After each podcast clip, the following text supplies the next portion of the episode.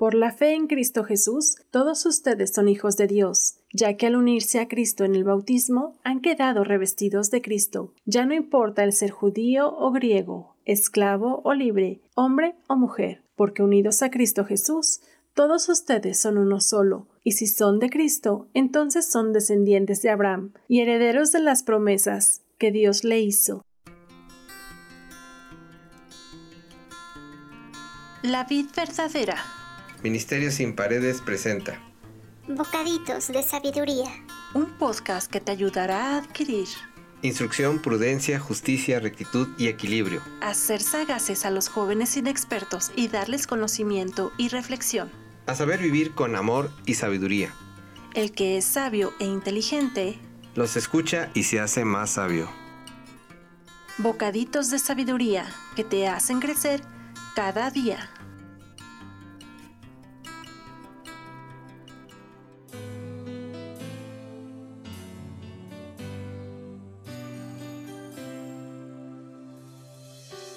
Te doy la más cordial bienvenida a este espacio donde juntos aprendemos de la palabra de Dios. Una vez más, Salomón nos habla de lo perjudicial que es la pereza y la cizaña. En Proverbios 26, del 13 al 20, nos dice, para no trabajar, el perezoso pretexta que en la calle hay un león al acecho esperándolo. 14. La puerta gira en sus bisagras y el perezoso gira en la cama. 15. El perezoso mete la mano en el plato, pero luego es incapaz de llevársela a la boca. 16. El perezoso se cree más sabio que siete personas que saben responder. 17.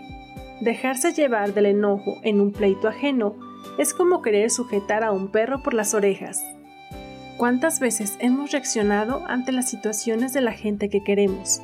Pero nunca debemos hacer nada personal, puesto que puede salir contraproducente y hacer que el pleito sea aún más grande.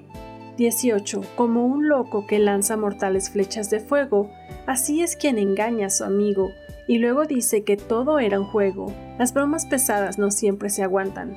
Puede que se digan en un mal momento o que simplemente la persona se arte de las bromas y los juegos. 20. Sin leña se apaga el fuego, sin chismes se acaba el pleito. Muy asertivo este último proverbio.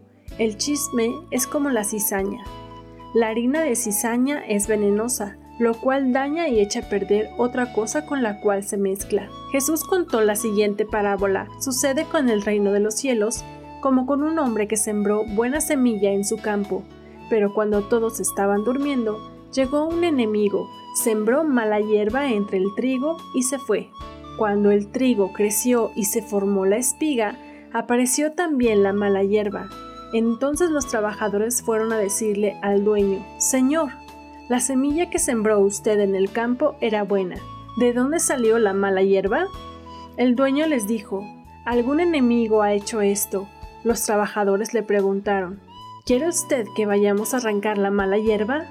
Pero él les dijo, No, porque al arrancar la mala hierba pueden arrancar también el trigo. Lo mejor es dejarlos crecer juntos hasta la cosecha. Entonces mandaré a los que han de recogerla que recojan primero la mala hierba y la aten en manojos para quemarla, y después guarden el trigo en mi granero. Esta parábola la pueden encontrar en Mateo 13. El que siembra la buena semilla es Jesús. El campo es el mundo. La buena semilla son los hijos del reino, y la cizaña son los hijos del maligno, de manera que como se arranca la cizaña y se quema en el fuego, así será en el fin de este siglo. En el mundo nos encontramos con el trigo y la cizaña. El trigo expresa a las personas que se esfuerzan por hacer un mundo más justo y solidario, un mundo donde se respete a cada persona y sus derechos. La cizaña expresa a las personas que difunden el mal y todo aquello que aplasta la dignidad del hombre como servidores de Cristo, permitamos que el trigo y la cizaña crezcan juntos, tal como Jesús lo ha dispuesto. No nos aceleremos queriendo separar y sacar la cizaña, porque Dios lo hará al final de los tiempos. A nosotros solamente nos corresponde sembrar la semilla en los corazones y regar el campo con oración, y el Señor es quien dará el crecimiento a su tiempo. Así que no te desesperes si alguna persona sigue en la misma condición. Se ha negado a obedecer la palabra, está renuente y quizá aún no quiera saber nada sobre la palabra de Dios. Pero Dios a su tiempo hará que esa semilla de buen fruto o simplemente sea arrancado como cizaña. Padre bueno, gracias por esta hermosa y reflexiva palabra. Sabemos que tú no quieres que nadie se pierda. Te pedimos perdón porque hemos sido perezosos, porque hemos sido necios y quizá porque hemos sido cizaña en el campo. Ten misericordia de nosotros, cúbrenos con tu sangre preciosa, permítenos estar cerca de ti cada día. Abre nuestros ojos y nuestros oídos al entendimiento de tu palabra. Te pido que cada persona que escuche estos audios afiance en una relación contigo. Te lo pedimos en el nombre de Jesús. Amén. Gracias por escucharnos una vez más. Te invito a compartir cada uno de estos bocaditos. Si te perdiste de algún capítulo, no olvides que los puedes escuchar en YouTube, Facebook e Instagram. Que Dios te bendiga y hasta el próximo bocadito. ¿Qué sería de mí si no me hubieras alcanzado? ¿Dónde estaría hoy si no me hubieras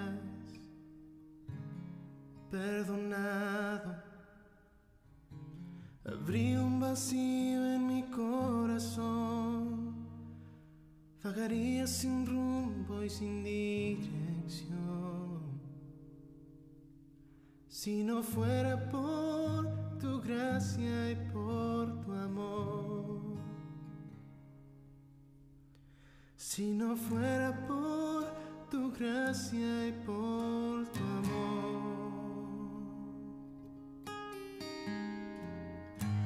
sería de mí si no me hubieras alcanzado?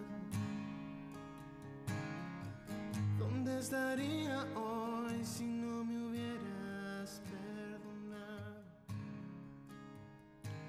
Habría un vacío.